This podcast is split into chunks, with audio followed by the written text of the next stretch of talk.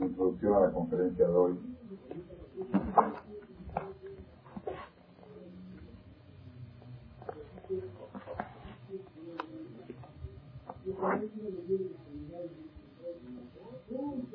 He recibido una revista de Israel, un artículo donde habla, vean las fechas de cuando se celebra el día de del holocausto de la Segunda Guerra Mundial. 50 años pasaron desde el accidente más pesado que ha traído la humanidad sobre sí misma.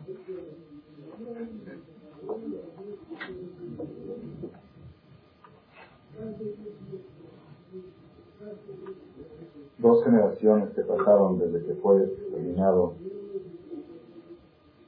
fueron exterminados los judíos de Europa en forma muy repentina, a la luz del día, en el centro de Europa. Dos generaciones que todavía no han curado la herida de la terrible crisis. El mismo pueblo judío se escabulle del análisis verdadero y profundo que necesitaba hacer sobre este suceso. Hemos oído en el correr de los años y todavía seguimos oyendo las declaraciones, las declaraciones enérgicas de los dirigentes del pueblo judío delante en cualquier ocasión, delante de cualquier micrófono. Nunca nos olvidaremos. Jamás sucederá, jamás volverá a suceder el judío aprendió a defenderse. El mundo no va a permitir que vuelva a suceder. Pon entre paréntesis, Bosnia, Bosnia. ¿Dónde está el mundo? Otro, otra cosa que les dicen los dirigentes, la humanidad ha aprendido la lección terrible de lo que es, de lo que es el fascismo. Dice entre paréntesis, ruanada, ruanada, que vemos que suceden cosas y la humanidad no aprende. Pero ningún hombre tuvo el valor y hasta hoy en día todavía no tiene la capacidad de pararse de una vez enfrente de la verdad desnuda que la Torah nos presenta frente al accidente este impresionante que nos sucedió. Todas las personas se esconden de este análisis desde el punto de vista espiritual. Este año se celebró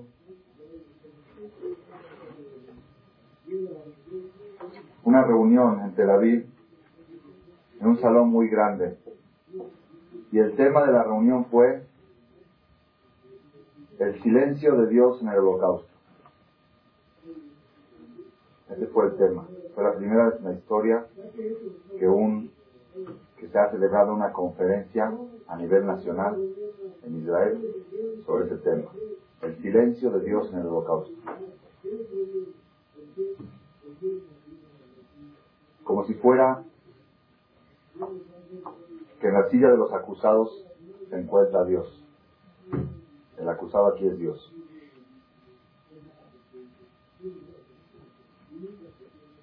Acá critica mucho el hecho de, hacer una conferencia de este tipo, lo critica. ¿Quiénes son las personas para analizar el silencio de Dios? Lo más curioso es lo que sigue.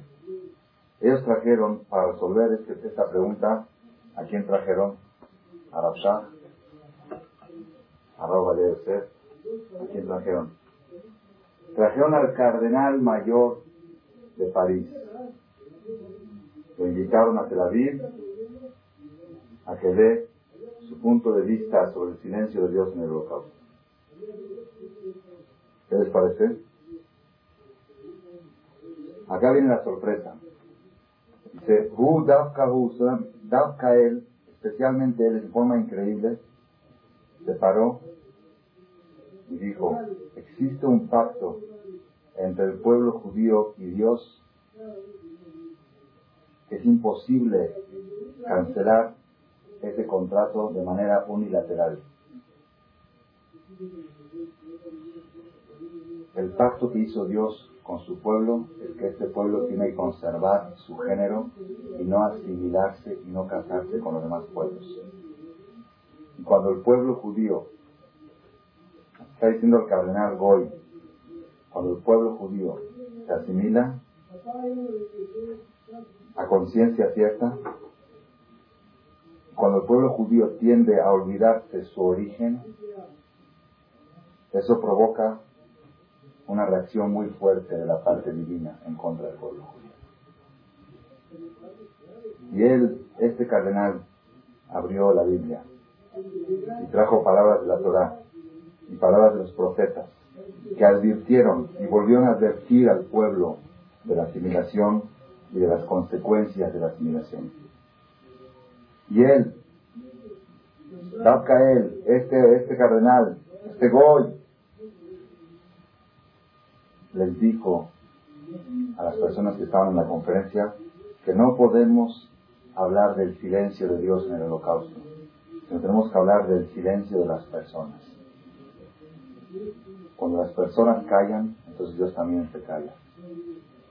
No podemos hablar de cómo Dios ignoró a los judíos mientras no hablemos de cómo los judíos ignoraron a Dios. Así dijo el cardenal de París. Mejor que si hubiera venido Mejor, mejor. que negue mitad. Si algo increíble. Si hubiera venido un rabino y lo hubiera dicho, hubieran dicho que están diciendo que es culpa de nosotros, es culpa de los pecados, ¿cómo puede ser? Que asustan, que espantan. Pero viene un cardenal de París, católico, y le dice a los judíos, antes de hablar de la ignorancia de Dios hacia su pueblo, hay que hablar de la ignorancia de su pueblo hacia Dios. Cuando el pueblo empezó a ignorar a Dios, entonces Dios ignoró a su pueblo. Una de las maravillas más grandes, que no es el tema de la conferencia de hoy, lo voy a dar en una conferencia especial, el mismo, el mismo que escribe el artículo está consternado. Una de las cosas más duras de este artículo es que este cardenal Hostilla es un judío asimilado. Es un judío bautizado al catolicismo. Y él le está enseñando a los judíos lo grave que es la asimilación y que todo lo que sucede es consecuencia de la asimilación. Ese es un tema aparte. No es el tema. Se averiguó después de que era. No, no sabían, sabían. Ellos trajeron a un judío asimilado a que él explique que por qué Dios se quedó en silencio en el holocausto. Ellos pensaban que iba a decir que a Dios ya no les interesa a los judíos, que Dios ya abandonó a ese pueblo, y que esto y que el otro, entonces eso, eso les iba a justificar seguir siendo no religiosos, porque ya a Dios ya no le interesa al pueblo. Así pensaban ellos que iban a recibir la respuesta, recibieron todo lo contrario. Si ustedes quieren vivir bien, no pueden ignorar a Dios. Si ustedes ignoran a Dios, Dios los ignora a ustedes. Si ustedes se asimilan, Dios los deja que se asimilen y que los voy hagan lo que quieran con ustedes. La pregunta cómo es posible que una persona asimilado tenga este razonamiento, cómo coincide con su conducta, él mismo dice, no, ¿quién puede bajar a las profundidades del alma del ser humano que diga estas palabras mientras que toda su personalidad la contradice? Ok, no ese es el tema del día de hoy. El tema es otro.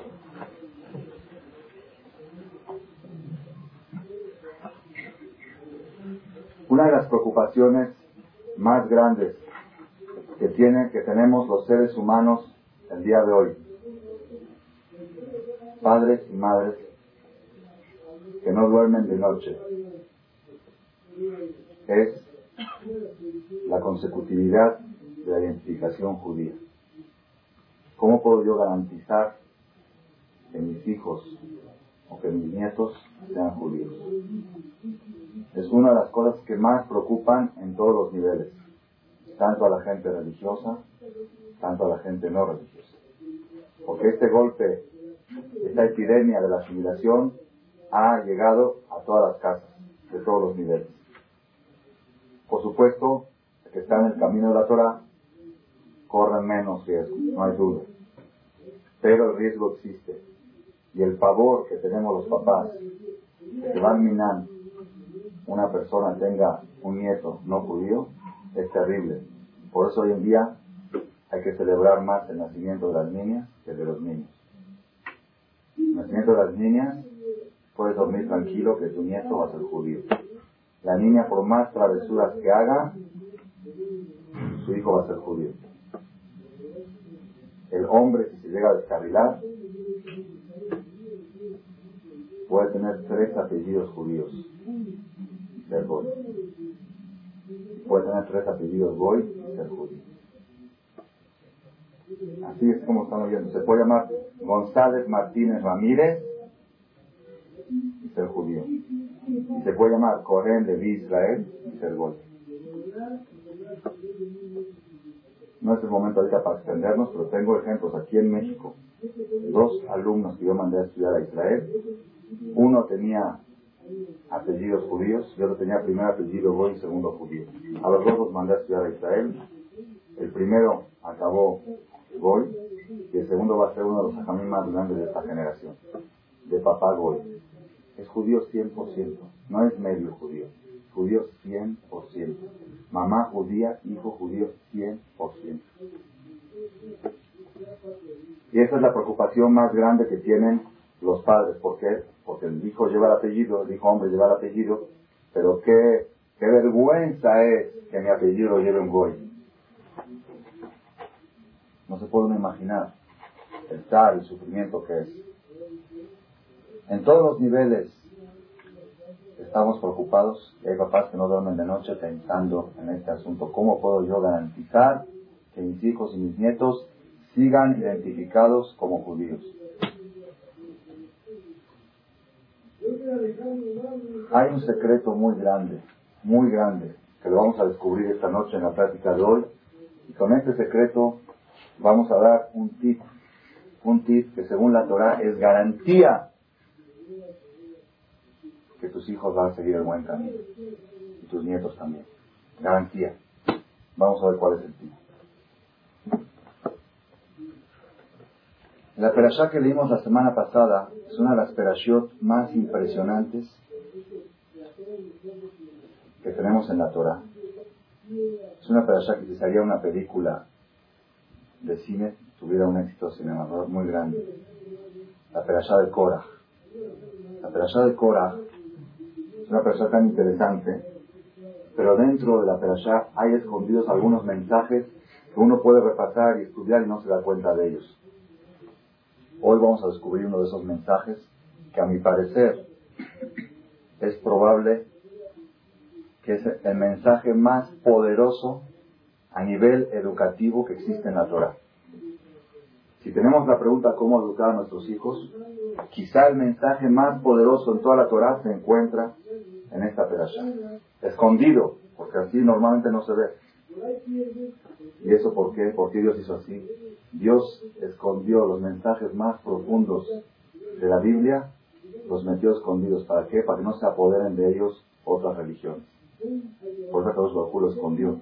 Que solamente los Yehudim, a través de sus hajamim, puedan percibir esos mensajes. Porque luego los Goim, si perciben los mensajes, los usan de bandera. Se mira nuestra religión, tiene valores, tiene...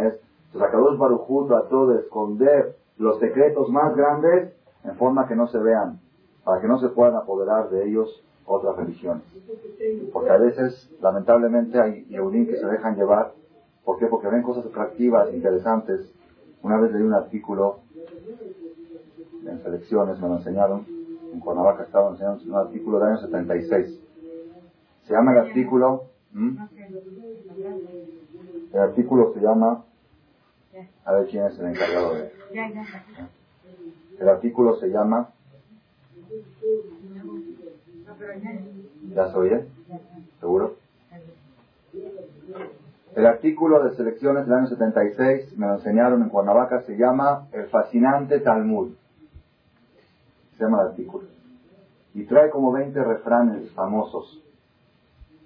Uno de los que recuerdo, la semana dice fotocopia, uno, uno, de los refranes, agua que has de beber, déjala correr. ¿Quién lo dijo? Sócrates. Fíjense en el Talmud, 500 años antes que Sócrates, está escrito en Babacamá, página 82, por 1 a 2. Y así todos los, todos los famosos, manda tu pan sobre las aguas que algún día lo encontrarás. Proverbios número tal y tal, y todos creen que lo dijo Platón. Es el problema que muchos judíos, lamentablemente, se han dejado atraer porque vieron cosas, frases bonitas, frases pintorescas en los Goim, y al final se descubre que todo eso son derivados de cosas que están escritas en la Torah. Por eso Akadosh Baruj escondió los mensajes dentro de la Torah para que solamente los Yehudim, a través de sus hajamim, puedan interpretar. La perashá de Korah. ¿Quién era Korah? Korah fue el primer hombre que se atrevió a atentar contra la diligencia de los rabinos que dirigen a la comunidad judía. Lo peor del caso es que Korah también era rabino, era jajam. Él atentó contra la dirigencia de Moshe Rabenu. Él dijo que Moshe Rabenu inventó la Torah. E inventó que Aarón, su hermano, es el Cohen Gadol. ¿Por qué Aarón, su hermano? Porque es su hermano. ¿Por qué puso a Aarón de Cohen Gadol? Porque su hermano. No, queremos elecciones libres, democracia. Kikola Edad Kulam Keroshim. Todo el pueblo somos iguales. Todos estuvimos en el monte de Sinai y todos oímos la palabra de Dios que dijo Anoji Hashem queja. Todos somos iguales. ¿Quién va a ser Cohen Gadol? Que haya votación. Elecciones. ¿Por qué tu hermano? Porque es tu hermano. Entonces, atentó Korah contra Moshe Rabbeinu y contra Aaron Cohen. El primer hombre que se atrevió a atentar contra la integridad de Moshe Rabbeinu fue este señor Korah.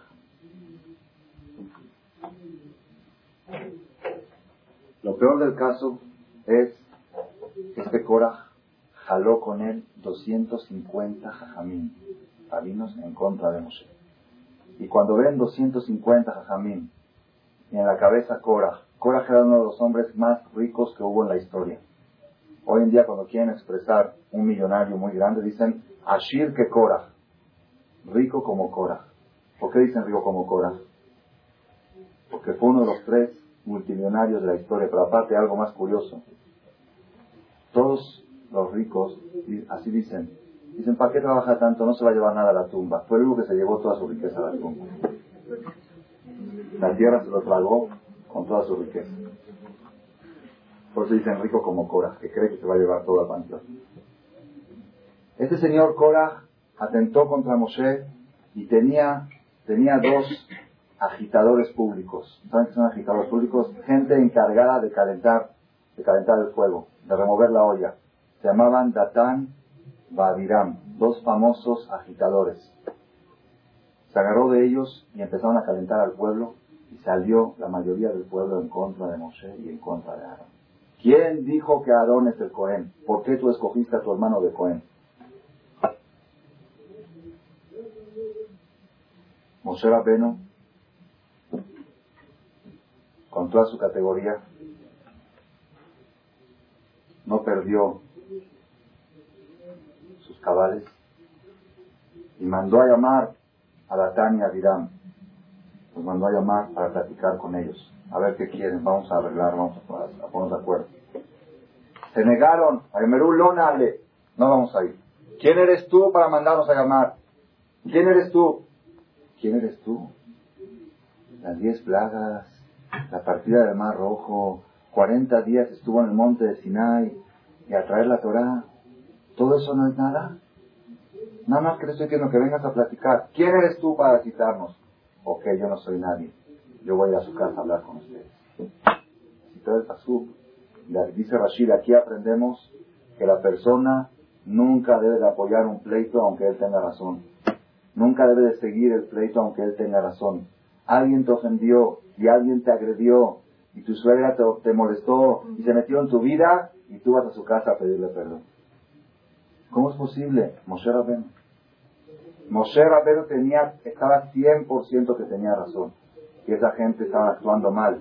Sin embargo, con tal de acallar el pleito, él mismo se rebajó toda su categoría y se fue a casa de Latania Virán para llegar a un acuerdo con ellos. Cuando llegó a casa de ellos, le empezaron a decir groserías muy fuertes. Le dijeron, ¿te parece poco que nos sacaste de una tierra tan bonita como era la tierra de Egipto? Una tierra tan dulce, llena de miel, llena de leche. ¿Y a dónde nos trajiste? A un desierto a morirnos de hambre. ¿Te parece poco? Ya es suficiente lo que nos hiciste, no queremos hablar contigo. Nos quiere sacar los ojos, nos quiere... Cosas impresionantes. Eran convertidos, ¿no? No sé. Eso es por primera vez en mi vida que lo oigo. ¿Puede ser? Ah, no sé. ¿Puede ser? Puede ser. ¿Puede ser? Los, que, los seres No, la Tambaridán no eran hebreos. ¿No? no. La Tambaridán ya estaban desde Mitzrayim. Eran los que, los que delataron a Moshe en Mitzrayim. No, no eran conversos. Dentro de lo que yo he estudiado no eran conversos. Eran judíos, de mamá judía, papá judío. Hay de todo en el judaísmo. Entonces, Moshe Rabenu, tenemos que saber una cosa. Estaba tan peligrosa la situación, tan peligrosa la situación, se estaba atenta, cuando se atenta contra la integridad de Moshe Rabenu, automáticamente estamos en contra de la integridad de la Torah. Porque ¿quién nos trajo a nosotros la Torah? Moshe Rabenu.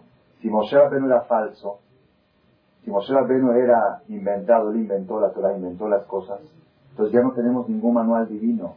Ya no existe, la Torah ya no es orden de Dios. La Torah es, es un libro como todos los libros de cualquier científico. Si la Torah no viene de Dios, pues ¿quién me compromete a respetarla? Se estaba destruyendo la base de todo el judaísmo en ese momento. Eso es lo que le dolió a Moshe Rabbeinu. A él no le dolía a su persona o su hermano. Le dolía que si no se llega a demostrar en forma clara que Korah está equivocado, Barminan se pone en tela de juicio la existencia del pueblo judío. Porque el pueblo judío existe con la Torah. Y si no hay Torah, si la Torah no es de Dios, si empezamos a dudar que la Torah no es de Dios, Barminan se pierde todo. Entonces Moshe Rabbeinu dijo, ok, cada uno de los 250 rabinos que están protestando, que eran los jefes de la revuelta, va a tomar una pala con un incienso, como lo que traía el Cohen Gadol en Kippur, el único autorizado a entrar al lugar más santo, un día al año, el día más santo, era el Cohen Gadol, el hombre más santo. 250 Sanedrín, Rashes Sanedraot, van a tomar un incienso y van a entrar al Bet y el hombre que Dios lo escoja, ese se va a demostrar de que Dios escogió a ese hombre y que yo no lo escogí. Que Dios fue el que dijo. Y los demás, no va a quedar uno vivo. Porque el que entra a ese lugar y no tiene derecho a entrar, acaba incinerado. Eso es sabido. Entonces, ustedes dicen que cualquiera de ustedes puede ser coengador, ustedes son candidatos a la sacerdotura del Betamikdash, que quieren hacer elecciones libres, ok, demuestren su capacidad de que pueden entrar al Betamigdash. Van a entrar los 250 y también a Aarón y a ver quién sale vivo. Aceptaron el trato. Estaban tan convencidos de que a Moshe había inventado que aceptaron el trato. Entonces, en esos momentos Dios se enfureció mucho. Ah, ¿por qué? Fue Korah, fue Korah y trajo a todo el pueblo, todo el pueblo de Israel en contra de Moshe y Aaron. Los jaló, los convenció, iba casa por casa, les decía, ustedes creen que yo busco mis honores, yo no busco honores, yo por ustedes, porque este se está engañando, este se está extorsionando. Empezó a decir todo tipo de palabras que calientan al pueblo y todo el pueblo salió a favor de Cora. En ese momento Dios se enfureció mucho y le dijo a Moshe y Aarón, apártense de este pueblo, los voy a destruir en un instante a todo el pueblo y voy a hacer de ustedes otro pueblo judío. En ese momento Moshe Rabén y Aarón se pusieron a rezar y dijeron, Dios, por un hombre que peca vas a destruir a todo el pueblo. Ah, pero están todos pecando. Ellos no son los dirigentes, ellos se dejan llevar por un dirigente. ¿Qué culpa tienen ellos? No, no merecen que los acabes a ellos. Por uno que pecó, aunque fíjense qué categoría de Moshe Rabén. Todo el pueblo en contra de él. Dios le dice, apártense que los voy a eliminar a todos. Y están rezando, por favor, Dios apiádate de ellos, ellos no tienen la culpa, es un señor que los está jalando. Entonces, Moshe Rabbeinu hizo el nuevo último intento de reconciliación y ese último intento fue rechazado. Entonces Moshe Rabbeinu le advirtió a todo el pueblo, aléjense y apártense de los de los revoltosos, de los de esta gente sublevada, aléjense de ellos y no toquen nada de ellos, todo aquel que va a estar al lado de ellos será castigado junto con ellos. Apártense de ellos. Entonces toda la gente en ese momento, ya saben cómo es siempre, ¿no? Todos son muy valientes. Cuando llega el momento del peligro, se hacen a un lado. Entonces nada más estaban los 250 y estaba Cora y su familia y Datán y Abiram y sus familias. Ellos dijeron, sí, nosotros salimos, nos enfrentamos a Moshe. Se paró Moshe y dijo, hoy van a saber ustedes que todo lo que yo he hecho lo hice por orden divina, que nada hice de mi corazón. ¿Cuál va a ser la prueba? Si estas personas van a morir una muerte natural, Dios no me mandó a mí. Si les llega un paro cardíaco, un, paro cardíaco y se mueren fulminados, Dios no me mandó a mí. Pero si se llega a abrir la tierra, llega a abrir su boca, si llega a la tierra a abrir su boca, se los va a tragar a ellos y a todas sus pertenencias, entonces será la prueba de que esta gente estuvo atentando contra Dios, no contra mí. Cuando terminó de decir estas palabras, empezó a temblar la tierra, se abrió, y en unos instantes, dice el Pasuk, abrió la tierra su boca, los tragó a ellos, a sus casas, a todas las personas y a toda la riqueza. Todo, las, todas las pertenencias de Korah. El Talmud dice que aún si Korah le había prestado una aguja de coser a un vecino, iba una mano y traía esa aguja de coser y la metía dentro. Que no quede recuerdo de ninguna pertenencia de Korah. Dice el Talmud, ven a ver qué duro que es el pleito, qué duro que es el mahloket, qué difícil y qué peligroso. Escápense del mahloket, mahloket quiere decir pleitos. Escápense de los pleitos como la persona se escapa del fuego. ¿Por qué? Porque nosotros sabemos que la justicia, la justicia no castiga a menores de 13 años. La justicia de la Torah, aquí abajo, cuando había Betín, en el tiempo del Betamikdash, un niño menor de 13 años comió taref, no lo castigan porque es niño. Aunque robó, tampoco lo castigan, es niño. También las leyes del, mundo, ahí sabemos que menor de edad no tiene juicio. En el Bedín arriba castigan a partir de los 20 años. Después de 120 años, todos los pecados que antes de los 20 no lo castigan. A partir de los 20 lo castigan. Y cuando es el pleito, el, pecado de hacer pleitos, bebés recién nacidos fueron tragados por la tierra. No hubo uno que se salvó, menor de edad, mayor de edad. ¿Por qué? Es tan contaminante, es tan destructivo es tan radiactivo el mahloket que hasta un alfiler de la persona que hace pleitos es contaminante. Hay que enterrarlo también. ¿Cuánto hay que alejarse de todo lo que es pleitos? ¿Cuánto la persona, la persona tiene que estar dispuesto a cualquier cosa? Hay un dicho que dice, ¿no? Más vale, más vale un mal arreglo con buen pleito. El peor arreglo que hagas con tu nuera, con tu suegra, con tu cuñada, con el peor arreglo que hagas es mejor que el mejor pleito. Un día leí un artículo que dice la mejor manera de ganar un pleito es evitándolo. ¿Por qué? Porque si pierdes el pleito, pues perdiste. Y si ganas, perdiste un amigo.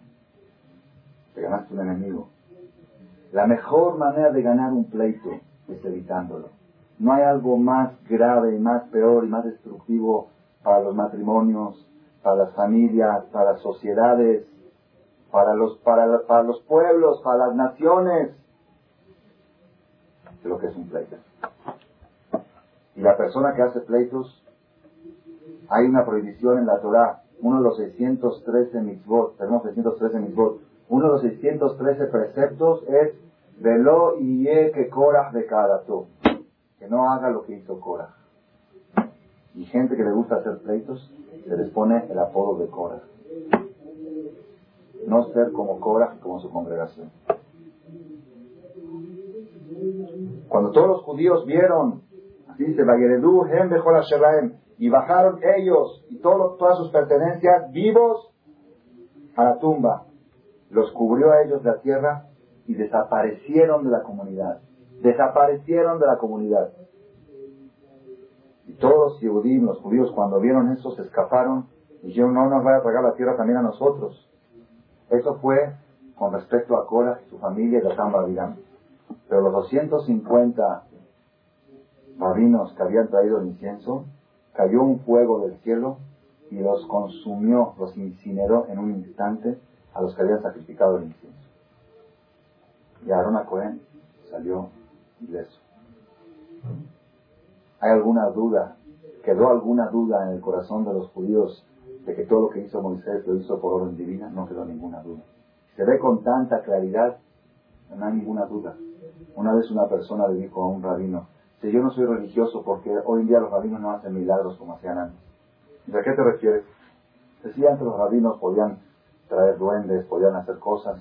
Entonces por eso yo creía más en ellos. Le dijo a Jajam, si yo ahorita te traigo un duende aquí, aquí ahorita en este instante, ¿haces teshuva? Dice, sí. Que por eso no lo puedo traer. Porque pierde el libre albedrío. Ya te vas a sentir forzado a ser religioso. Y Dios no quiere que lo hagas por fuerza, quiere que lo hagas por convencimiento. Pues por eso yo no lo puedo traer. En este caso, los judíos vieron con claridad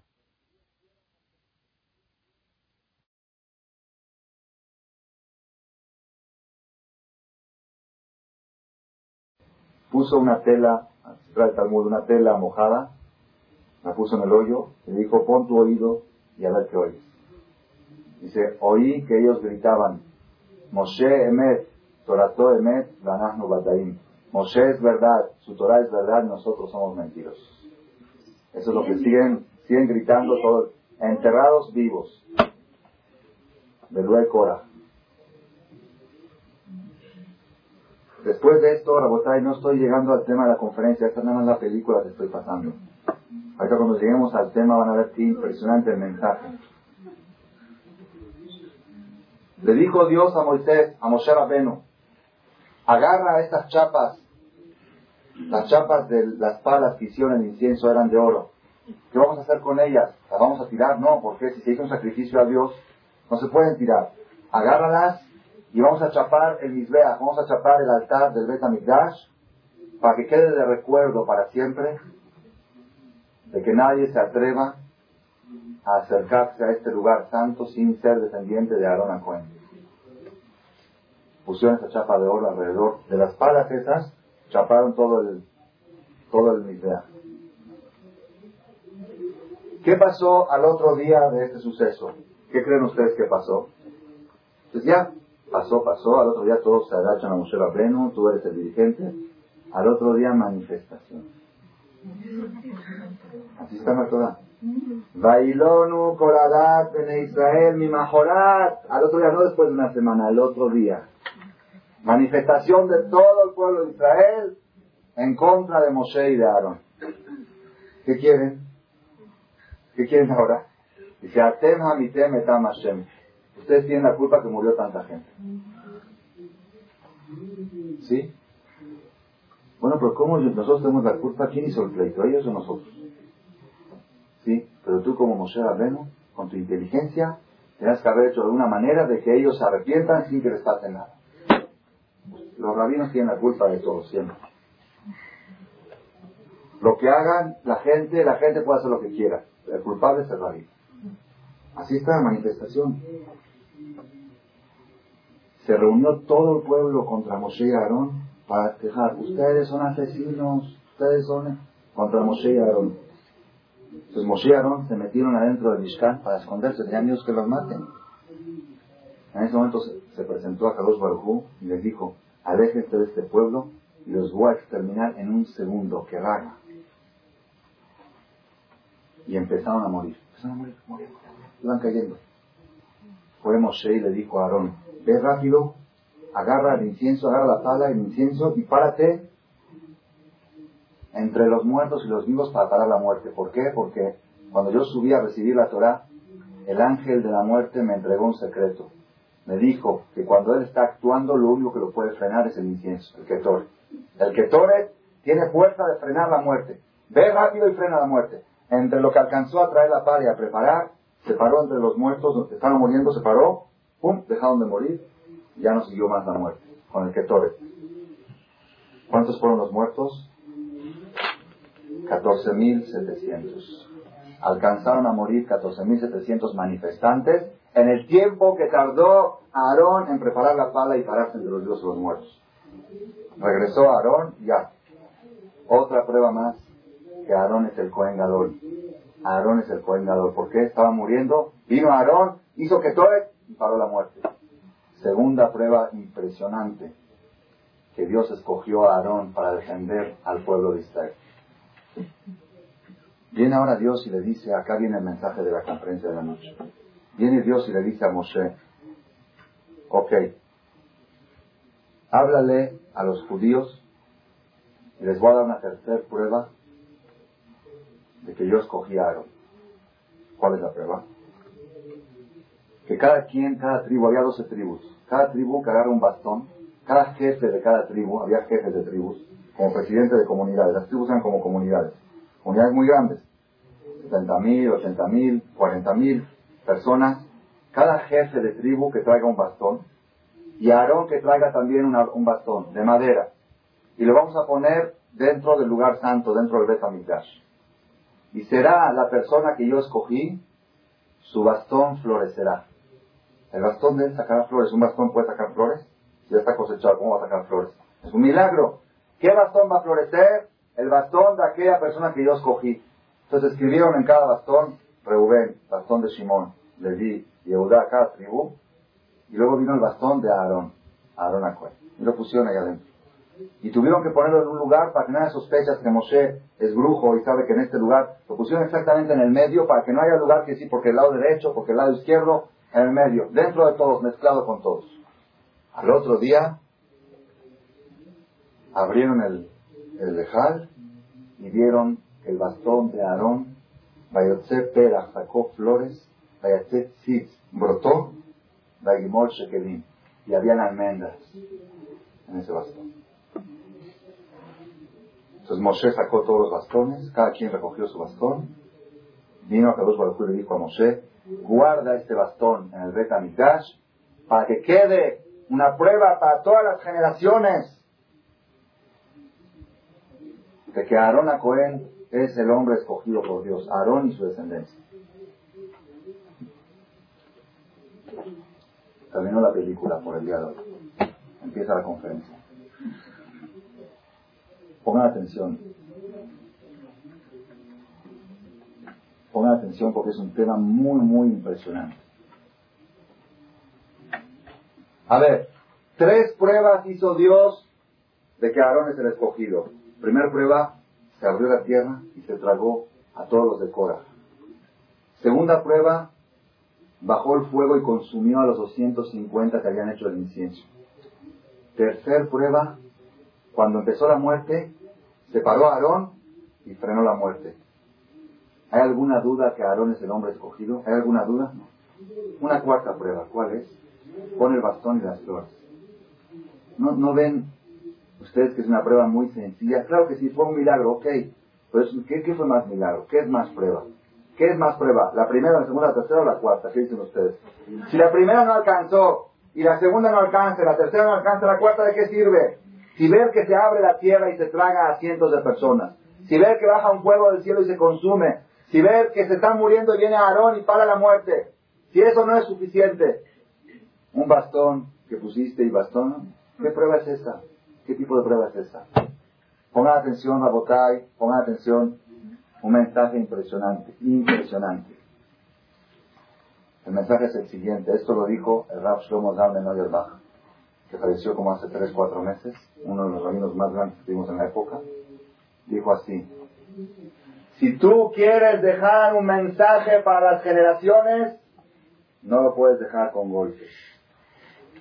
El mensaje tiene que dar con flores. Con golpes, el mensaje es pasajero. Con agresiones, con amenazas, el mensaje es pasajero. Si quieres que el mensaje perdure, debes dejar el mensaje con flores. Es lo que digo que está escondido en la Torah. El que lee no, no se da cuenta. Lee y lee. Qué secreto tan impresionante. Hay veces que un papá necesita castigar. Hay veces que un papá necesita amenazar. Hay veces que un papá necesita poner en penitencia a su hijo por una, una actitud mala que hizo. Ok. Y está aceptado y es correcto. La Torah autoriza. Y de, la persona de vez en cuando, cuando es muy grave, debe de actuar con con agresión o con amenaza o con penitencia. Pero si quieres que el mensaje le perdure a tu hijo para siempre, debes de acabar con flores. Si acaba con golpes, el mensaje es pasajero. ¿Vale la pena o no vale la pena este mensaje? votar ¿cuánto, cuánto necesitamos? ¿Cuánto necesitamos este mensaje? El Talmud, el Talmud dice lo siguiente. Dice, Kol algo increíble, increíble, increíble. Ustedes fíjense, fíjense que tanto nos acostumbramos a las cosas que no, no las analizamos. Imagínense un día, una persona está en el hospital inglés, va a visitar a una mujer que se dio a luz, y ve a un señor tomando una copa de tequila, tomando whisky. Y está oyendo música, cantando, dice, ¿qué pasó? No, es que metieron a mi hijo al quirófano para amputarle un dedo canceroso. Entonces, como le van a curar a mi hijo, estoy tomando una copa de whisky, estoy celebrándolo. ¿Qué dicen? Este hombre, trastornado mental.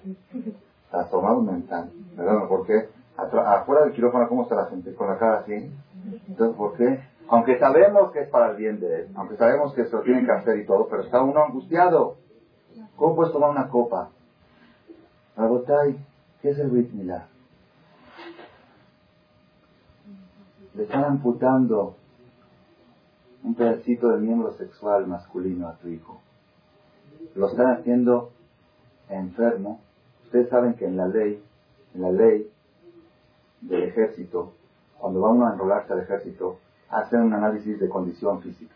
Condición física, si, si, no tiene vista, si tiene que usar lentes, le baja el 5%.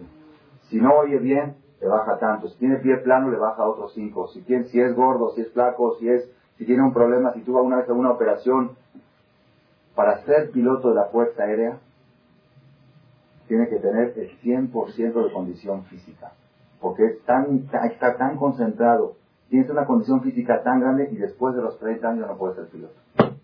Es de 20 a 30, porque ya después ya baja la condición física. Ya empieza la vejez, ya empieza uno a deteriorarse. El hombre va en crecimiento hasta los 30, 35 y después empieza a bajar. Después de los 30, 32 ya no puede ser piloto de la Fuerza Aérea. Son pilotos del AL, pilotos civiles, pero no de la Fuerza Aérea. Uno que fue a tomarse un examen para piloto, ya el último examen, examen psicológico, entró con el comandante entró a su oficina y cerró la puerta. El comandante dice, cierra la puerta, se volteó y dice, ya la cerré. Ya se te olvidó que la cerraste, ya no sirve. ¿Por qué te volteaste? Si te volteaste, quiere decir que se te olvidó. Porque si se te olvida que apretaste una tecla en la computadora de, de, este, puede ser un desastre. Ya no sirves. La Fuerza Aérea requiere el 100% de condición física en todo el mundo, menos en un país. En Israel la condición física requerida por la Fuerza Aérea es 98%, porque no existe un judío que tenga 100% de condición física. Ya pasó una operación. A los ocho días pasó una operación, ya le quitó el 2% de condición física. El niño está llorando, está herido, está sangrado y le quitaron el 2% de su condición física y el papá aplaudiendo y tomando una copa y cantando, invitando amigos, pasen, dando regalos, repartiendo diefes, shabelos. ¿Qué pasó? Le amputaron un pedazo del, del Si un goy entra y eso, dice, estos se volvieron locos. ¿Qué les pasó? Ok, tienen que hacerlo porque es su religión. Hasta ahí nomás. Pero fiesta, así el niño. ¿Qué van a pensar? que está disfrutando del sufrimiento del niño. ¿Cómo puede ser? ¿Cómo puede ser? ¿Cómo es posible? Y fíjense que en todo el mundo, religiosos y no religiosos, gente muy alejada, gente quizá que en Kipur no va al templo, el Tur a su hijo le hace, el Brit mira a su hijo le hace. Hay un porcentaje muy, muy pequeño que no hace, pero la gran, gran mayoría de los judíos en ese punto no hay discusión. ¿Qué pasó? ¿Por qué? Si tú no crees en nada, si tú no crees en nadie, si tú dices que lo que está escrito en la Torah no te compromete, que tú no puedes aguantarte y si te antoja el puerco vas a comer puerco, ¿cómo puedes aguantarte que le corten a tu hijo algo y hacer una fiesta? ¿Quién te dijo la Torah? ¿Qué Torah si tú dices que esta Torah la inventó Moshe? ¿O no es, no es de Dios? Entonces, ¿qué? ¿Qué pasó? ¿Cuál es el secreto, botella? Aquí está la respuesta. El que quiere saber la respuesta cómo lograr, cómo garantizar la educación de sus hijos para todas las generaciones, aquí está escondida la respuesta. Dice el Talmud, todo precepto que los judíos lo recibieron y lo aceptaron con alegría, todavía lo siguen cumpliendo con alegría. Y todo precepto que lo aceptaron bajo amenaza, bajo presión, entonces que sí y que no, algunos cumplen menos, algunos cumplen más. La única garantía que las cosas duren para todas las generaciones es flores. aunque tengas que a veces utilizar, hay mujeres que dicen, el marido llegó tarde. Y no le habló por teléfono para decirle que se iba a atrasar. Llegó tarde. Llega el marido, jaldito, pobre hombre. No, toda la noche. No, no, es que tú, es que tú siempre eres el mismo y siempre. Y ta, ta, ta, bueno, ya dejas, ok, te pedí perdón, te disculpa, ¿por qué no me hablaste y por qué no me avisaste? Es que estaba muy ocupado en una cita muy importante y se me fue. Pero no, es que tú siempre y tú siempre. Bueno, mi vida ya, no, no me voy, no, no. Quiero, quiero pelear, quiero pelear. ¿Por qué? ¿Por qué? Se quieren, se quieren mucho. Entonces, ¿por qué? Es que lo tengo que educar a mi marido. Si no, nunca va a aprender. Lo voy a educar, que aprenda. Toda la noche no lo voy a dejar dormir. Así, gritando de toda la noche. Si lo quieres educar, estás muy equivocado. Esa no es la manera de educar. Esa es una manera de amaestrar. ¿Sí? Así se amaestra a los animalitos. a los golpes. Si quieres que de veras darle una lección a tu marido de veras, te tienes que dar la lección con flores. Buscar la manera. Por las buenas. Ponle la mejor comida, ponle la mejor mesa. Comida que más le gusta y si le quiero platicar contigo. Y después que ya comió y ya se llenó, se le mira mi vida, no me gusta que tarde, me dejas muy preocupada. Y eso no es correcto. Yo estoy sufriendo, te que te puede pasar algo. Por favor, te pido que hasta no se vuelva a repetir. Por las buenas, tengo un amigo, un amigo, no digo que no hay que la persona a veces con sus hijos debe de actuar a veces en forma drástica. Pero al final, tengo un amigo que me contó que hay algo que nunca se le va a olvidar lo que su papá lo educó. Nunca se le va a olvidar ella es huérfana y su papá falleció joven, Jadito. Me contó así, cuando era chiquito, tenía 9, 10 años, él y su hermano hicieron una travesura muy grande. Una travesura, no se acuerda, no, se acuerda justo qué travesura, pero era algo grave. El papá les dio una paliza y los encerró en el cuarto todo el día. El domingo no los llevó a ningún lado. De castigo por haber hecho esa travesura. Al otro día, el papá llegó del trabajo, el lunes en la noche mandó a llamar a los dos niños de nueve y de diez años. Se sentó y los sentó a los dos en la rodilla de ellos, en la rodilla de él. Y se puso a platicar con ellos. Los acariciaba. Decía, queridos hijos, tienen que saber, quiero que sepan. Y así, pero en forma muy dulce y muy bonita. Jamás en mi vida se me va a olvidar el mensaje que me dio mi papá con ese cariño, con ese amor. Eso, ese es el bastón de las flores. ¿Qué hizo más efecto? la regañada de ayer, los golpes y la encerrada en el cuarto, o eso que lo puso en la rodilla. ¿Qué hizo más efecto? A corto plazo, a corto plazo, la regañada. A largo plazo, las rodillas. El cariño, las flores. Después de que se había un terremoto, hubo un terremoto, murieron todos los que se sublevaron contra Moshe. Bajó fuego del cielo, consumió a los 250 que trajeron un incienso falso. Empezó una epidemia, vino Aarón, frenó la epidemia. Todo eso es agresión, es golpe. A corto plazo puede durar, a largo plazo no puede durar. Flores. Bastón con flores es el mensaje para todas las generaciones. Botay tenemos que saber, es muy, muy importante este mensaje. ¿Por qué lo digo? En toda la historia del pueblo judío vemos lo mismo. El holocausto, nosotros no sabemos, nadie puede decir ¿Por qué? ¿Por qué pasó? Nadie puede decir. Pero sí podemos decir para qué. Para qué, no por qué. ¿Por qué nadie sabe? ¿Para qué si sabemos? ¿Para qué? Dios quiso demostrar al pueblo judío que es un pueblo elegido y que no se puede asimilar. Tiene que quedar un pueblo selecto. Cuando los judíos dicen que Hitler buscó hasta cuatro generaciones de asimilados, gente que ya había renegado su, identidad judía, dijo, tú eres de abuelita, tienes sangre judía, a los hornos. No, yo peleé para Alemania en las dos guerras mundiales. Se burlaban de él al horno. ¿Por qué? Dios demostró que este pueblo es inasimilable. Este pueblo no se puede mezclar. Ok, ese fue el mensaje. Pero ese mensaje con los golpes no queda. Después del holocausto empezaron a venir las flores. Dios nos dio el Estado de Israel. Así dicen los ajamín grandes, que el Estado de Israel fue una sonrisa de la providencia divina, después del gran golpe del holocausto. Después del holocausto los judíos salieron de la pobreza a la riqueza. Los judíos son, llegaron a ser los hombres más ricos del mundo. a nivel general, No existe casi la pobreza en el pueblo judío, de clase media para arriba, en forma general. ¿Por qué? Porque ustedes son el pueblo elegido. Hay dos maneras de demostrar el pueblo elegido. Una es el golpe duro del holocausto, que fue durísimo, durísimo. Pero para dejar el mensaje para todas las generaciones es con flores. No se puede dejar mensajes con golpes. Tenemos que aprender esto, Rabotai. Tenemos que, hay, hay mamás que dicen, es que el niño tiene que aprender.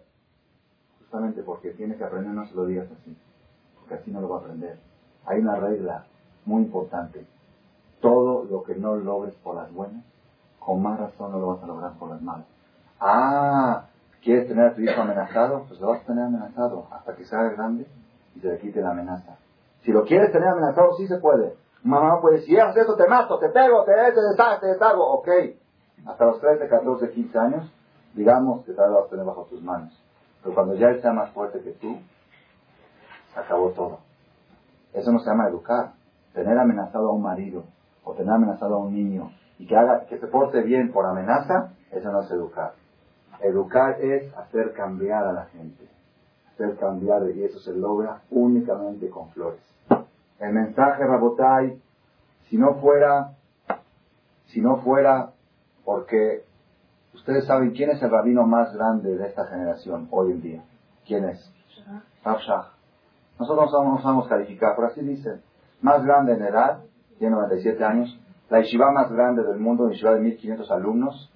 El rabino que más, desde los 50 años hasta los 97, tiene 50 años de ser jefe de esa yeshiva. Tiene decenas de miles de alumnos repartidos por todo el mundo. Yo soy nieto de él. ¿Por qué? Porque yo soy alumno de un alumno de él. ¿Ya me entendieron a qué categoría de rabinos? Decenas de miles de rabinos de, de, Torah, de judíos religiosos, han pasado por sus manos o por las manos de sus alumnos. El rabino más grande de esta generación hoy día es Rav Tuvo un solo hijo hombre y dos mujeres. El hijo hombre, descarrilado, Balmina. Llegó a comer puerco en Kipur. Hoy día ya no lo hace, hoy día ya está un poco más cerca, es profesor de una universidad. Una vez lo vi por la calle, me dicen, este es el hijo de Rabshah. Digo, no puede ser, no puede ser, ¿cómo puede ser? ¿Quién, ¿Quién sabe las vueltas de la vida? ¿Cómo es posible un rabino tan grande que decenas de miles de rabinos en el mundo son alumnos de él? Su hijo único hombre.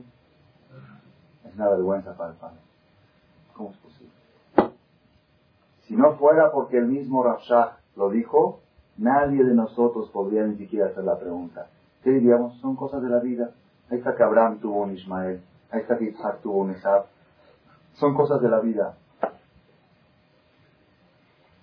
Rafshah dijo, la causa que mi hijo, así dijo, yo creo que la causa que mi hijo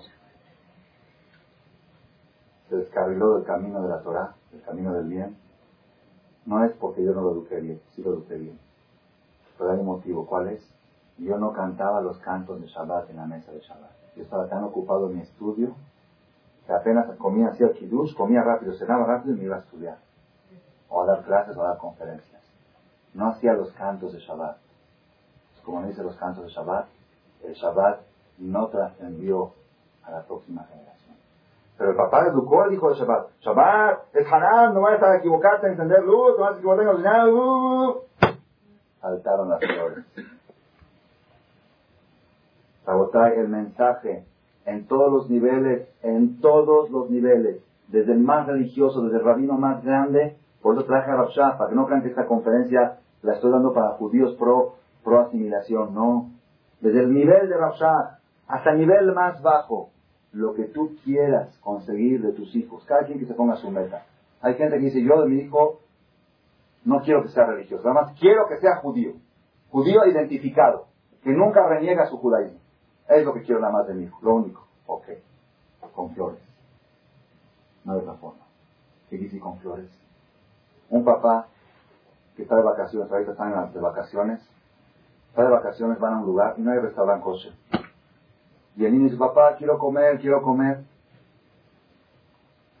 Papá le dice, el, hijo dice al papá, papá le dice, ¿sabes qué hijo? No es kosher. No, pero tengo hambre, pero esto. No es kosher, hijo. En la casa tenemos latas atún. Y verdura. Y tú estás en la casa. Hay dos maneras de cómo introducir el kosher a los hijos. Una manera de decir, ¿sabes qué, hijo? Ni modo, somos judíos. Nacimos judíos. Y los judíos somos así. Ni modo, yo mismo no sé por qué, pero así me dijo mi papá. Y la verdad, Hajito de Haram Alek, Hajito de ti, pobre de ti, me da mucha lástima. Pero así somos, ni modo. El hijo cuando ve esto dice, este hombre está rematado. Ahorita tiene hambre, y se le antoja, y dice Hajito, Hajito, ve y come, si es Hajito. Entonces, mientras está chiquito, sigue a su papá. Cuando ya crece, dice, ¿sabes qué, papá? Cuando vamos a vacaciones no vamos juntos. Tú vas a un lado y yo me voy a otro. Yo no quiero ser Hajito toda mi vida. Hay otra forma de decirle, hijo, hijo, nosotros tenemos en México un marquís. Cuando vamos a la gasolinera, adelante vemos un bocho. El taxista del bocho le pregunta, le pregunta este, un taxi viejo del año 60, le pregunta, hijo, le pregunta el, de la gasolinera, ¿qué gasolina quiere más? No, no va, no, no va, no va, la más barata, no va. Cuando yo llego con un marquís, ¿qué gasolina? No, magna, ¿por qué? Un marquís no se le puede poner nova. Porque depende de la calidad del motor, de la calidad del carro. Ya que es un carro tan importante, no cualquier gasolina se le puede poner. Hijo, los Boeing tienen sus bochos y pueden cargar lo que sea, pueden meter puerco y, mariscos y todo. Nosotros solamente podemos cargar magna. Magna es kosher. Lo que es kosher es magna. Entonces el hijo como dice, ah, entonces quiere decir que nuestro carro es muy especial. Ay, qué padre que es el judío. Son dos maneras de inculcar el kosher en todos los niveles. En todos los niveles. Cuando el papá le dice a su hijo, Rabotai, hay muchos ejemplos. Tenemos que saber una, una cosa. Una cosa les voy a decir. La educación se da con el ejemplo. ¿Están de acuerdo o no están de acuerdo? Eso todo el mundo lo sabe, pero hay algo que mucha gente no lo sabe. ¿Cómo se da el ejemplo? ¿Cómo se da el ejemplo? Con, acciones, ¿verdad o no? No. El ejemplo no se da con acciones. Los niños captan las emociones más que las acciones. Así se da el ejemplo, con las emociones. ¿Qué quiere decir? ¿Qué quiere decir? Un papá está construyendo su casa, en bosques, en proyectos, donde sea. Tiene ya dos años, el arquitecto va, viene, esto, el piso. Ahorita viene la decoración, puso decoración, mármol francés, cortinas inglesas, alfombra italiana, todo, todo, todo al súper de lujo que combine los colores. Llega después que está acabando la decoración le dice al arquitecto, no me parece muy bien, no queda muy bien esto, no lo puede cambiar, si le va a costar 40 millones. Ya le invertí los mil millones, échele otros 40.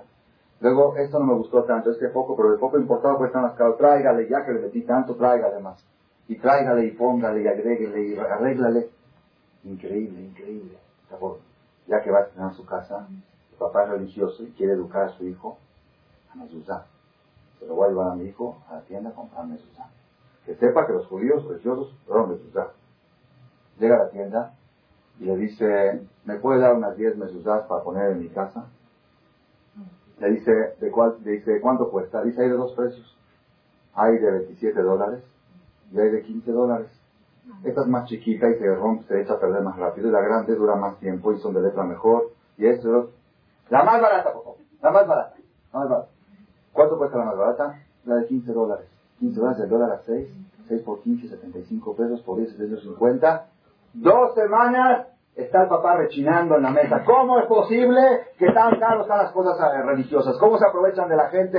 ¿Cómo esto? ¿Cómo es posible la mezuzá y la mezuzá? El papá está educando a su hijo a poner mezuzá. Está educando a su hijo a poner mezuzá. La decoración, cámbiala, ponle de 40, ponle de 60, ponle de 60. La mezuzá, la más barata y quejarse dos semanas. ¿Qué aprendió el niño? ¿Qué importancia tiene la mezuzá? ¿Ya entendieron, Rapotay? Esa es, esa es la manera de educar. La manera de educar no es tanto con las acciones, sino con las emociones. ¿De qué se emociona el papá? ¿De qué se emociona la mamá? Cuando viene el niño y le cuenta a la mamá, ¿sabes qué mamá? Hoy me hicieron una pregunta de Bereshit y yo fui el primero que contesté, el único que contesté. te voy a hacer un pastel de premio. Ok. Llega el niño y le cuenta a la mamá, mamá, ¿sabes qué? Hoy un niño me pudrió, le di un trancazo y lo planché. Qué bueno, qué buen hijo boxeador que tengo, ven, te voy a dar. Ahí está, ahí está la educación, ahí está la educación. ¿Cómo reacciona tu emoción ante las cosas? De eso el niño aprende. Eso es lo que tenemos que aprender de esta perashá, y ojalá que sepamos aprender este mensaje. Si quieres dejar, si quieres dejar un mensaje para todas las generaciones, el mensaje se deja con flores, con golpes. Si hay que dar golpes, hay que darlos. Si hay, pero el mensaje con flores. Si tú mandas a tu hijo a la escuela a los gritos, el niño va a estar en la escuela alterado. Y luego te van a decir de la escuela que no necesita terapia. No necesita ninguna terapia. Ninguna terapia. La única terapia, ¿sabes cuál es? Que te hagas tu terapia a ti mismo. Y cuando te pares en la mañana, te lo despidas con un beso. Que lo mandes con flores. Ve mi hijo, mi vida, verajá, que tengas éxito en el camión. Ya ves. Gracias por su atención a este shiur del Rav Malech. Les recordamos que pueden visitar la nueva página de shemtov.org en el internet www.shemtov.org. Actualmente la página cuenta con varias secciones. Noticias sobre las actividades de Shem Tov a nivel mundial, escuchar o bajar las últimas conferencias del Rav Malech, escuchar o bajar la alhaja del día, imprimir o estudiar desde su computadora la perashá de la semana, estudio diario de Gemara, Daf Yomi en español, sincronizar su iPod con podcast, un manual para crear su propio CD de las conferencias que existen en la red, adquirir libros con entregas internacionales con la metodología del Rav Malech de español, fonética y hebreo simultáneamente, así como ubicar las ciudades en donde se reparten CDs a nivel mundial. Es que la misbot y muchas gracias.